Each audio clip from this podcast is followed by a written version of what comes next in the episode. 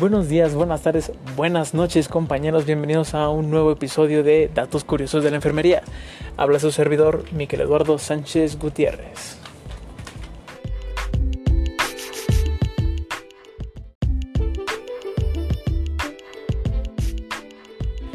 Bueno chicos, como ven en el título del episodio, hoy les traigo tips al iniciar un nuevo servicio de enfermería. Hablamos de un servicio en particular, no hablamos o no tocamos el tema de un hospital o de una clínica. Solamente estos tips se les van a servir de mucho si van a iniciar un servicio con algún particular. Comencemos.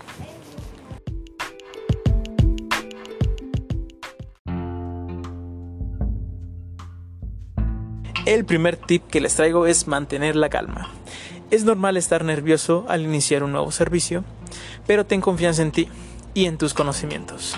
No te desesperes ni te desanimes cuando recibas algún sermón. Es casi un 90% seguro que saldrás regañado por alguna situación o alguna cosa en los primeros días de tu servicio. Es completamente normal porque estás en un proceso de adaptación, algo que los familiares o que incluso el mismo paciente no lo ve. Y muchas veces nosotros como enfermeros tampoco lo vemos, porque muchas veces asumimos de que las cosas son de una manera cuando cada familia tiene su manera de hacer las cosas. Es por eso que nosotros no vamos a llegar a cambiar las reglas, sino que vamos a adaptarnos a las reglas del hogar. Ojo, esto no quiere decir que nosotros no podamos cambiar ciertas reglas a conveniencia del bienestar de nuestro paciente. Puesto que si nosotros detectamos alguna deficiencia en los cuidados de salud de nuestro paciente, ahí sí está en nuestro poder el poder intervenir y cambiar esa situación.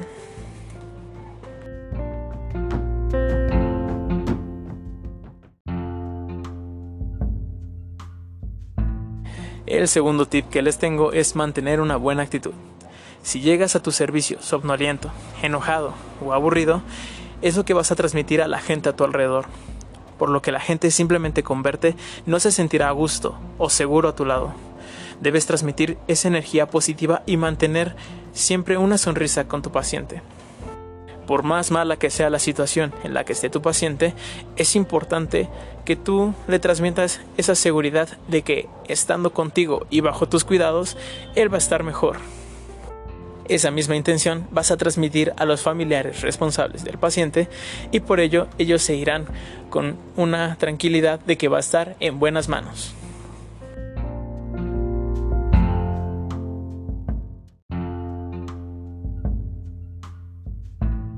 El tercer tip que les traigo es no discutir. En cada hogar tienen sus métodos y formas de hacer las cosas. Además de eso, la gente es terca por instinto, estando en su territorio, o sea, su hogar. No trates de llevarles la contraria, solo por tener la razón. Si ellos o tu paciente dicen que es rojo, está bien, es rojo. Hazlo por tu paz mental. Claro, esto no quiere decir que tampoco vas a dejar realizar a tu paciente o a los familiares algo que pueda poner en peligro a tu paciente. Hay que saber discernir sobre qué situación podemos intervenir y cuáles no hace falta intervenir y podemos evitar una discusión o una pelea.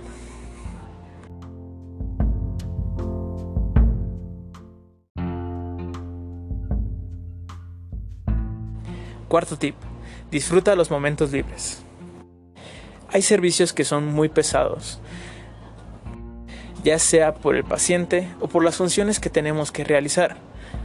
Sin embargo, si tienes algún tiempo muerto en tu servicio, aprovechalo para disfrutar leyendo, escuchando música o ver alguna serie. Claro, sin descuidar al paciente, pero eso va a hacer que el servicio sea más fácil de sobrellevar.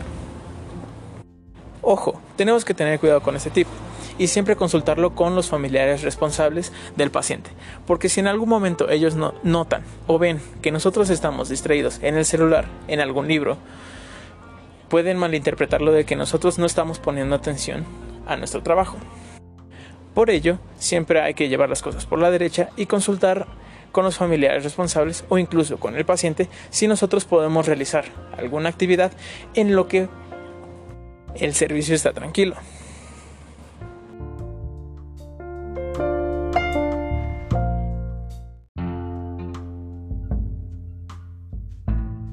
Quinto tip, evita usar el celular cerca de tu paciente o de los familiares. Generalmente les disgusta que el enfermero esté en el celular distraído.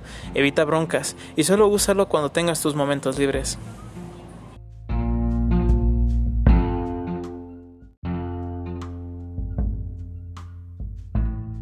Sexto tip. Lleva tu propio registro. Independientemente de cómo se maneje en cada hogar, siempre lleva en tu libreta un registro de todo lo que puedas en torno a la salud de tu paciente. Manejo de líquidos, evacuaciones, medicamentos, indicaciones, ejercicios, alimentos, etc.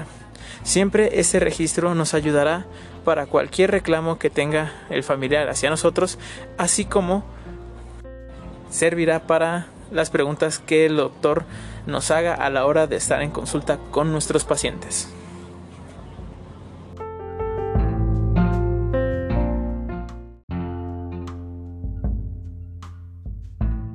Séptimo tip. Reporta todo. Cualquier detalle, por mínimo que sea, debes hacerlo saber a los familiares. Puede que no sea importante, pero de esa manera los familiares verán que sí estás al pendiente de tu paciente. Además de que podemos evitar reclamos como ¿Por qué no me dijiste esto? Clásico.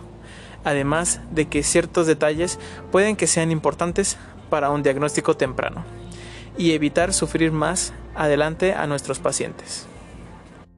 Esto incluye si nosotros tenemos que realizar alguna acción que nos hayan indicado los familiares y el paciente se rehúsa. Como sabes, no podemos obligar a nuestros pacientes a hacer algo. Sin embargo, siempre hay que reportarlo para que también los familiares estén conscientes que su paciente no lo quiere realizar.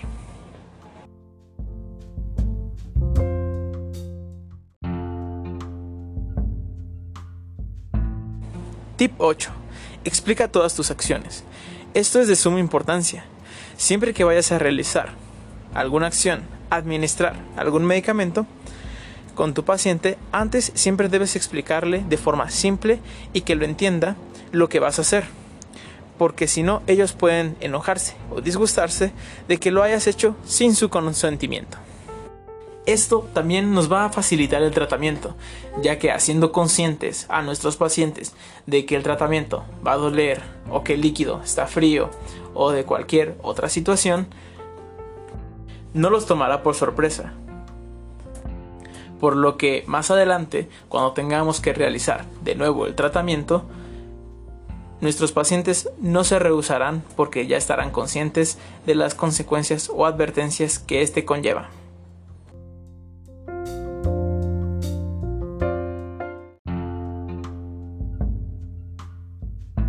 Tip 9. El equipaje.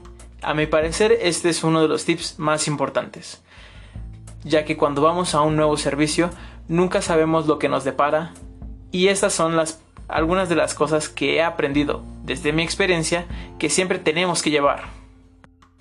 Algo que nunca puede faltar en nuestras mochilas es una cobija, un cargador de celular, un pequeño botiquín, ya sea con medicamentos para nosotros o para nuestro paciente, instrumental para tomar signos vitales, una libreta, una pluma, paraguas o impermeable, una faja para proteger nuestra columna al cargar a nuestros pacientes un traje de baño, una toalla, sandalias de baño.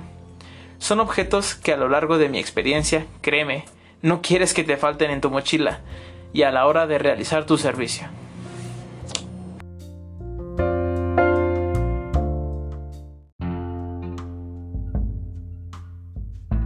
Tip 10. Sé puntual y ten buenos hábitos. Muchas veces en los servicios los compartimos con colegas enfermeros y sabemos que nuestros horarios de trabajo son muy largos, por lo que hay que respetar el tiempo de trabajo de nuestros compañeros llegando al menos 20 minutos antes de realizar el cambio de turno. Si no fuese el caso, aún así deberías llegar ese tiempo antes para recibir indicaciones de los familiares, ya que ellos deberán salir también a sus respectivos trabajos. Siempre que llegues, cámbiate de ropa. Esto implica que no lleves el uniforme puesto en la calle. Lávate las manos antes de saludar y cambia tu cubrebocas por uno nuevo. De ser posible, usa careta y guantes, siempre que estés atendiendo a tu paciente.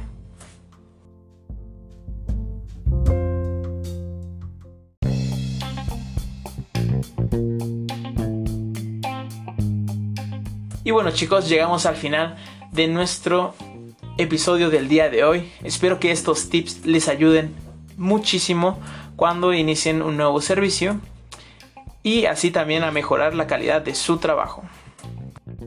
Recuerden siempre chicos que en nuestras manos va a estar la salud, bienestar y la vida de una persona, por lo que tenemos que tener mucha responsabilidad de nuestra parte y compromiso. Por último chicos, no olviden en seguirme en mis redes sociales. En Facebook estoy como Miquel Eduardo Sánchez Gutiérrez o en mi Instagram que estoy como mkwolf1094.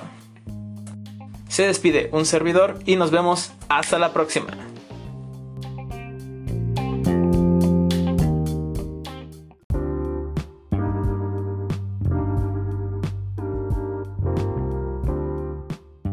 Postdata. Muchas gracias por escuchar mis podcasts. No olvides compartir con tus colegas o amigos que crees que les servirían de mucho. Espero estar más frecuentemente subiendo nuevos episodios. Estate atento.